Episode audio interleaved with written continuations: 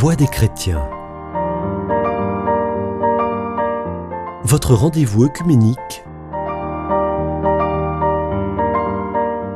Présenté par Jacques Allary.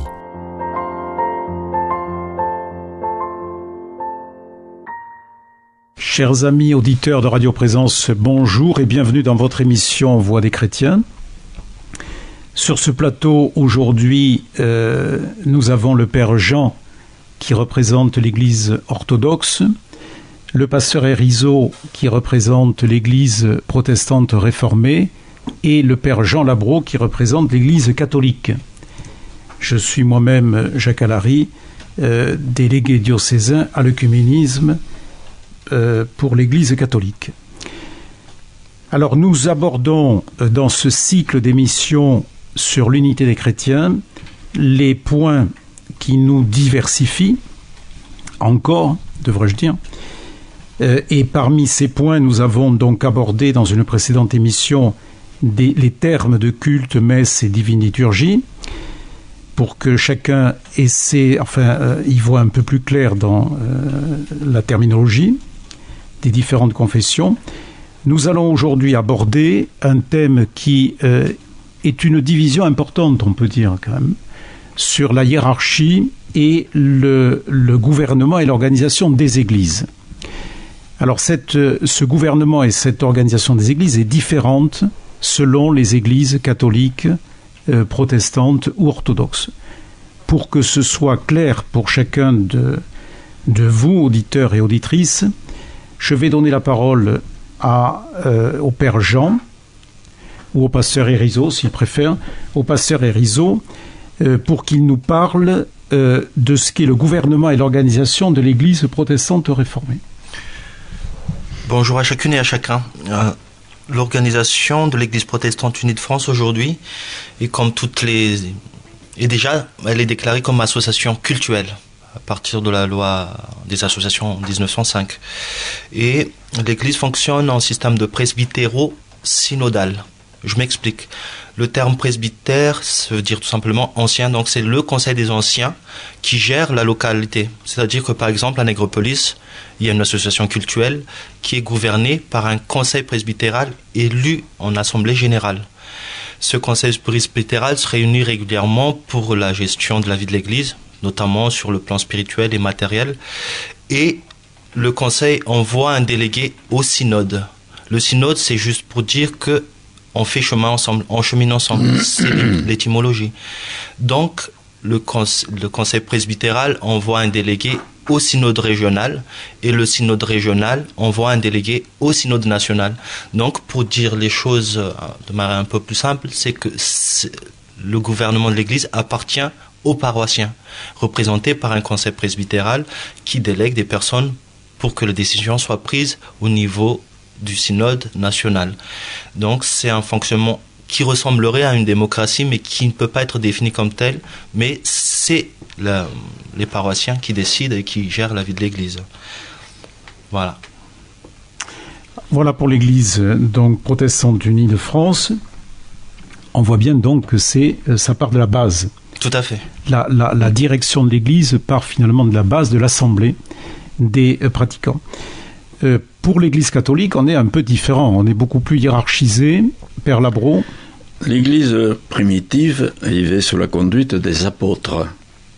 C'est un des rôles de leurs successeurs, le pape et les évêques, de veiller à la rectitude dans l'interprétation de la parole de Dieu.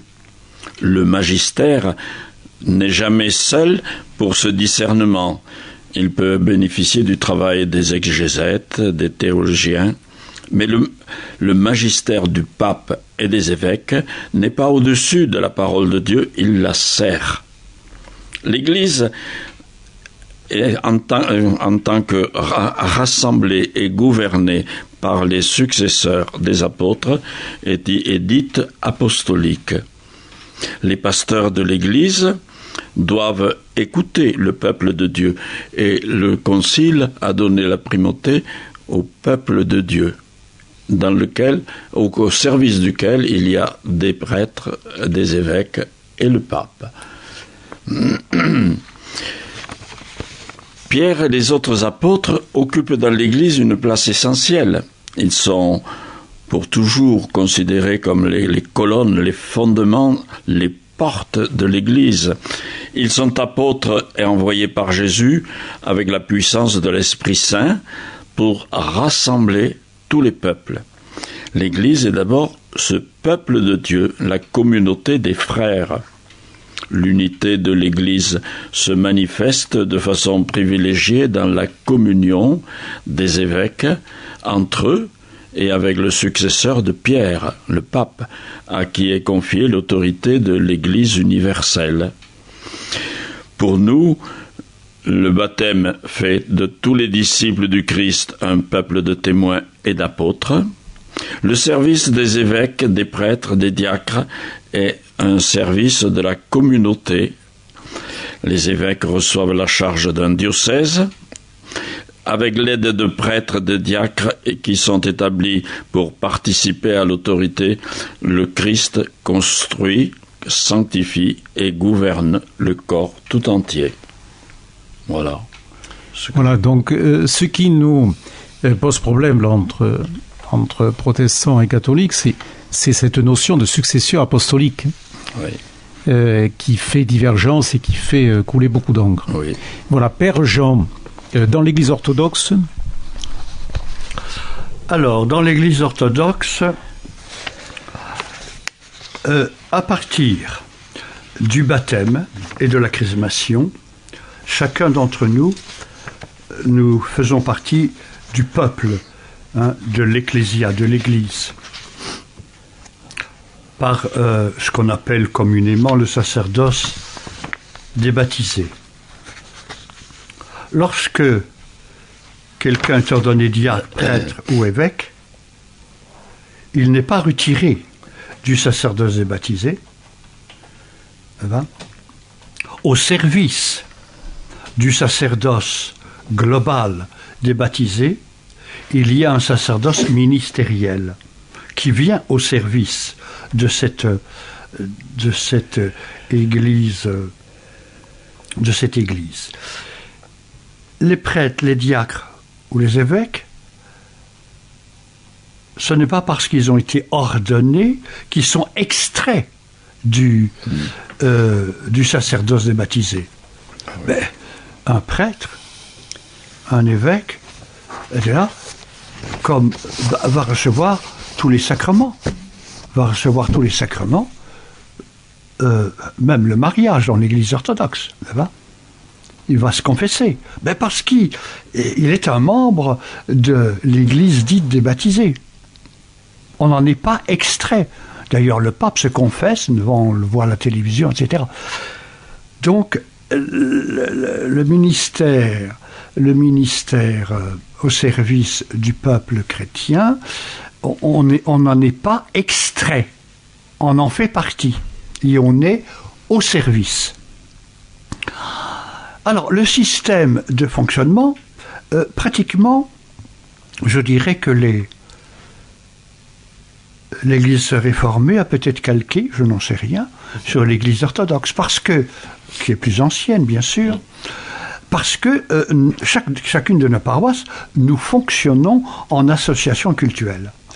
Chez les Slaves, les Russes en particulier, le président de l'association culturelle est le prêtre. Chez les Grecs, par exemple, c'est un laïc. Le prêtre fait partie du conseil, mais c'est un laïc, comme chez vous, est un laïc. Bon, ça c'est une question d'ordre pratique.